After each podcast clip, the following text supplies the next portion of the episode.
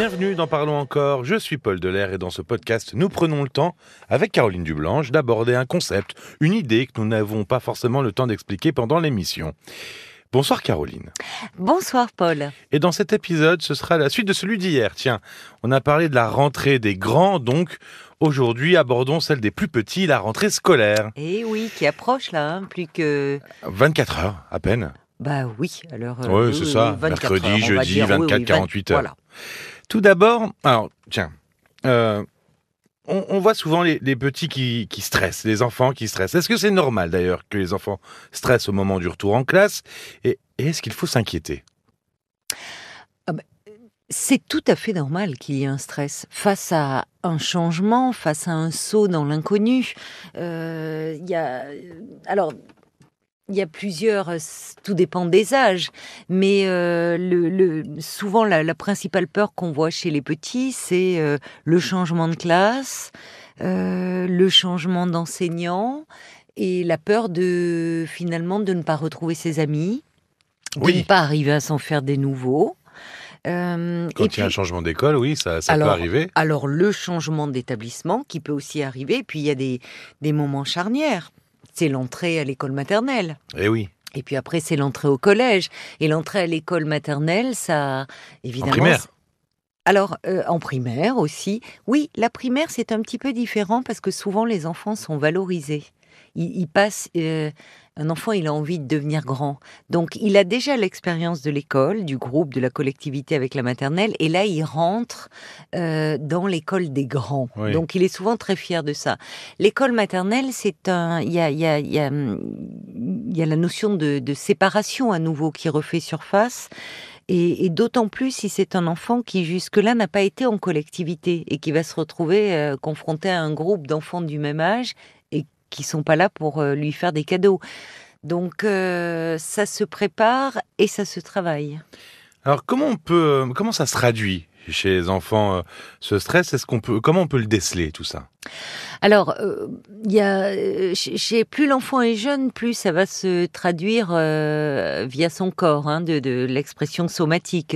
Bah, c'est le fameux j'ai mal au ventre. Hein. Eh oui. Voilà, derrière ce, ce mal, j'ai mal au ventre. Alors ça peut être j'ai mal au cœur aussi, j'ai un peu envie de vomir, j'ai mal à la tête. Il y a un peu des problèmes de sommeil, une difficulté euh, lors de, de l'endormissement. Un enfant qui, il peut y avoir des tics un peu qui peuvent Ah oui. euh, apparaître. Oui, oui, un peu des tics, euh, symptômes d'anxiété. Un enfant qui va pleurer euh, plus facilement. Euh, généralement, ces signes-là, encore une fois, ne doivent pas alarmer les parents. Oui, il n'y a rien de grave. non, il n'y a rien de grave. C'est un, c'est un signe de stress face à une situation nouvelle sur, lesquelles, sur laquelle plus l'enfant est petit, moins il a de contrôle. Il contrôle rien de son Hmm. environnement hein, quand, il, quand il arrive dans un cadre comme ça, l'entrée à la maternelle par exemple. Et normalement, ces signes s'estompent. Voilà.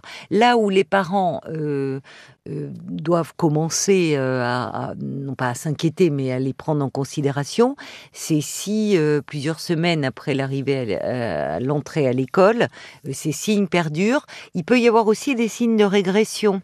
C'est-à-dire, par exemple, un enfant, Ah oui. un enfant qui est propre et qui va se remettre à faire pipi au lit ou pipi euh, dans, dans sa culotte. Bon, ça peut être ça dans les, dans les premiers temps de l'adaptation, hein, de l'entrée à, à l'école maternelle. Là encore, c'est pas grave. Hein, Oui, c'est- a toujours rien de grave. voilà, c'est lorsque ça s'installe euh, que là, il est important euh, de, de, de voir avec le, le pédiatre, notamment un professionnel de l'enfance. Alors on a parlé des enfants, mais maintenant parlons des parents. Et oui. Hein, parce que c'est aussi euh, difficile pour les parents. Comment euh, peuvent-ils gérer cette angoisse des petits et puis finalement aussi leur propre angoisse à eux derrière ça? Exactement. Voilà, il y a, il y a deux, il y a deux aspects. C'est-à-dire que la rentrée est un moment difficile pour beaucoup de parents.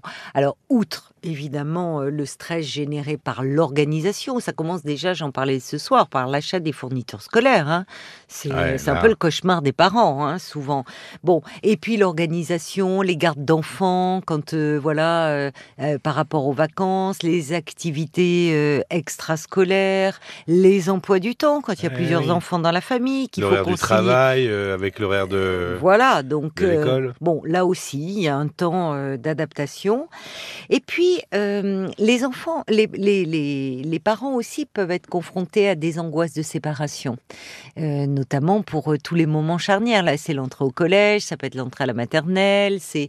Euh, à la maternelle, euh, j'ai quelques amis qui ont pleuré, moi je sais. Mais oui, ah, bah oui. Mais oui. Mais oui, mais c'est quelque chose d'assez fréquent. On voit les petits qui pleurent, mais souvent les mamans qui s'éloignent aussi de l'alarme à l'œil. les papas aussi. Hein.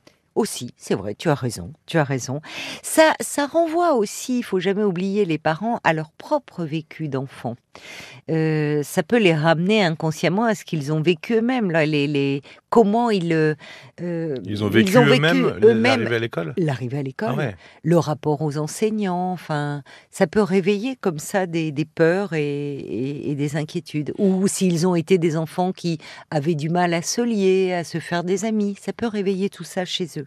Oui, dans, oui, dans leurs leur souvenirs de jeunesse. Leurs propres souvenirs d'enfance. Euh, alors, est-ce que tu aurais des conseils, justement, pour, pour passer cette période un peu plus sereinement, plus tranquillement Comme tout changement, ça s'anticipe et ça se prépare.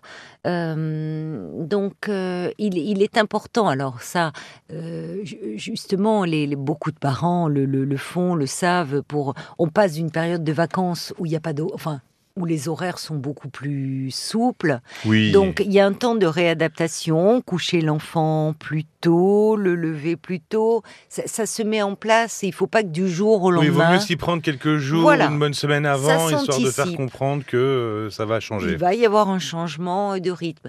Ça peut être aussi face à l'inconnu. Euh, il y a souvent des les, écoles organisent des journées portes ouvertes pour euh, amener l'enfant, lui faire découvrir cet endroit lui présenter les classes, ça peut être parfois les enseignants, le préau.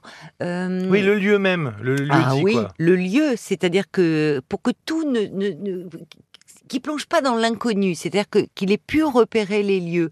Ça peut être aussi euh, en amenant l'enfant au parc, au jardin public, euh, il peut faire connaissance avec d'autres enfants. Euh, qu'il va retrouver à l'école, qui pourront devenir des, petits camarades. Ça peut être aussi lui parler. Les, livres sont de très bons supports, c'est-à-dire qu'on peut, à travers des lectures, euh, lui, lui, l'enfant va s'identifier au héros mmh. du livre qui rentre à l'école. Les, enfants ont une, soif d'apprendre, une soif de grandir. Donc mettre en avant ce qu'il y a de positif aussi dans l'école. Et là, évidemment, ça renvoie chaque parent à son vécu si lui-même n'a pas un vécu positif par rapport à, l'école, à sa propre scolarité, c'est difficile de transmettre. Mais c'est important de parler, de lui dire qu'il va apprendre plein de choses et que ça, ça aide à grandir, euh, qu'il va se faire de nouveaux amis. Donc le, le préparer aussi en en parlant avec lui et pas minimiser ses peurs, mais au contraire le rassurer, veiller à le rassurer. L'aider à se projeter finalement aussi bien dans l'espace que dans ce qu'il va faire. C'est ça, c'est ça. Eh ben, merci Caroline. Ah, je voulais quand ah. même ajouter, si tu le permets, oh, parce bah, que là on a parlé de l'école, mais on a un peu évoqué les activités extrascolaires. Un conseil ah que j'aimerais donner aux parents, euh, c'est bien euh, l'activité euh, extrascolaire, qu'elle soit sportive, artistique, parce que ça permet à l'enfant justement de d'être parfois valorisé dans, dans un domaine particulier, là où il n'est pas toujours sur le plan de ses résultats scolaires, mais avec modération. On voit, euh, les pédopsychiatres le, disent, on voit, on voit trop d'enfants aujourd'hui, peut-être par peur du vide. C'est un peu aussi notre société avec des, avec des emplois du temps de ministre, quoi. Où finalement les mercredis après-midi, les week-ends, les activités s'enchaînent. N'oublions pas que, euh, n'ayons pas peur que les enfants s'ennuient, euh, parce que l'ennui, être un peu face à du vide, justement, c'est ce qui permet à l'imaginaire de se développer et ce faisant, ça laisse aussi la créativité s'exprimer. Donc n'ayons pas peur du vide, ne les submergeons pas parce que c'est aussi fatigant, trop d'activité chez un enfant. Donc, euh, de la mesure.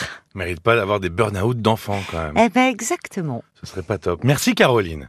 Merci à toi, Paul. Dans l'émission du 30 août, là, euh, tout à l'heure, Nicolas rompu avec son ex, euh, devenu ami. Séverine se soucie toujours du regard de son ex. Et enfin, Marie-Christine et Marie parlent de leur divorce, chacune avec un homme violent. RTL.fr ou l'application RTL pour les écouter. Et puis je vous le rappelle, 09 69 39 10 11 si vous souhaitez témoigner dans l'émission. On vous embrasse, merci de votre écoute et à très vite. À très vite.